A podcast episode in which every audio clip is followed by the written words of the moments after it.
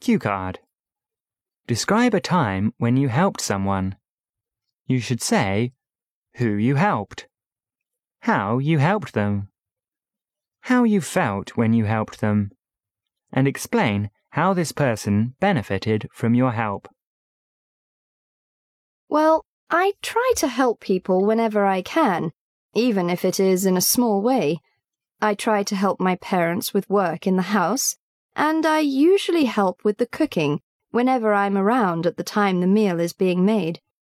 If I pass beggars on the street, I often give them something, though not always.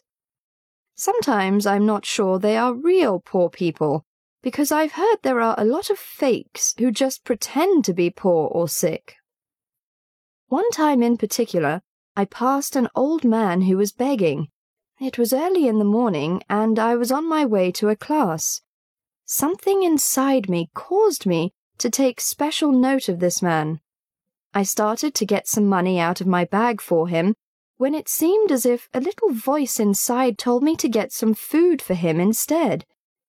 I surprised myself at this idea, so I hesitated for a moment, but I couldn't shake the thought. So I went to the nearby market and bought him some fresh stuffed buns, about five of them, and a cup of warm soy milk. Then I went back to the man and handed it to him and said some kind words to him. I think he was very happy to have some warm food on a chilly morning. Honestly, though, I think doing this might have made me happier than it did him. I really felt good after helping him.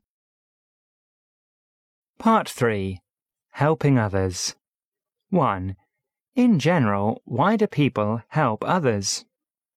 I think it's the kindness that exists in most human hearts, at least a little. Many of us have needed some help ourselves from time to time, and we know what it feels like to need something. We know it feels good to have help from others when we need it, so we want to help others in the same way. Also, as I mentioned before, Often it simply makes us happy to help others in some way. 2. Do you think it's important to help people who need help? Of course it's important. We have a responsibility to do our part, whether it's in our family, our workplace, or amongst friends. None of us are like little islands with nothing or no one around us.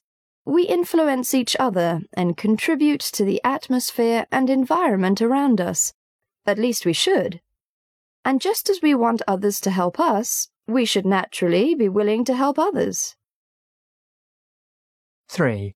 How do you feel after you have helped someone? Usually I feel very good when I've helped someone, even if the help I gave was difficult for me or at an inconvenient time even if it was a sacrifice for me. Afterwards, it seems that I am happier than when I began, and sometimes I even seem to have more energy or time left for myself. It may sound funny, but sometimes it seems a little like magic how I end up with more time or more energy or more money or whatever after I have given some away to another person. 4. Many people only look out for themselves and never think about helping others. What do you think of this attitude? Hmm, I think it's sad. I know it is common, but it's a sad statement of modern life, at least in big cities.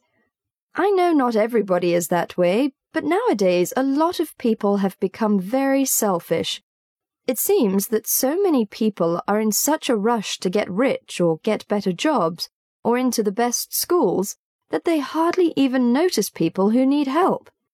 Maybe if people were not so absorbed in their own worlds, they would see the needs more and would do something about it. At least I hope so. Helping visitors. 5.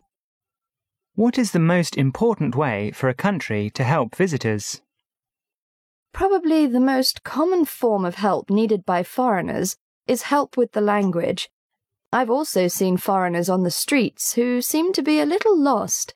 Sometimes they're looking at their maps, trying to find a famous tourist spot. So giving directions is another common way to help foreigners. I've done this a few times, and it was an interesting chance to talk to someone from another country. 6. Do you think that countries should help other countries in need? Yes, by all means.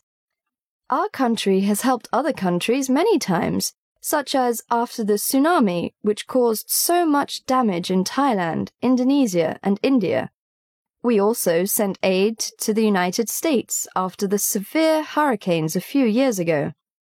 I think we should look at the world as a very large neighborhood, and if we can try and do as much as possible for our neighbors, everyone is a lot happier and friendlier towards each other. Helping people in society. 7. What kinds of people need help in China? I think one of the biggest groups in our society needing help is the farmers. It would be better if the wealth and economic progress in our country was more evenly distributed. I live in a fairly prosperous family. We're not rich, but we do have plenty, and though I'm happy for this, I feel a little guilty that others have so much less than I do. 8. How does the government try to help these people? I think one of the main ways is by investing in business in a certain part of the country so that more jobs are created for the local people. Another way is by providing training, for example, in farming, in ways that can increase productivity.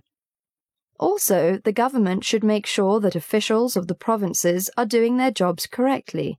The government is trying to eliminate corruption at the local level. 9.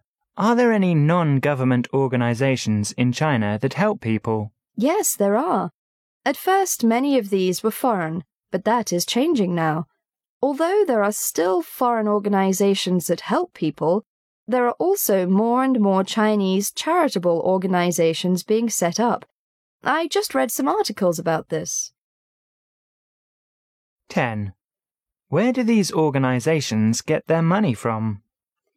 The foreign organizations get their money from overseas, some of the funding is governmental, but a lot of it comes from private donations. Here in China, more individuals are getting involved in charities. It's relatively new, but with the increased income of people, there is more of an awareness of a need to help others who are less fortunate.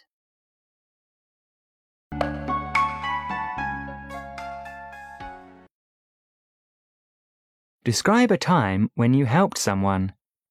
You should say, who you helped, how you helped them, how you felt when you helped them, and explain how this person benefited from your help. 1.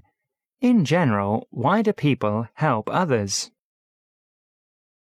2. Do you think it's important to help people who need help? 3. How do you feel after you have helped someone? 4. Many people only look out for themselves and never think about helping others. What do you think of this attitude? 5. What is the most important way for a country to help visitors? 6. Do you think that countries should help other countries in need? 7. What kinds of people need help in China? 8. How does the government try to help these people? 9. Are there any non government organizations in China that help people? 10. Where do these organizations get their money from?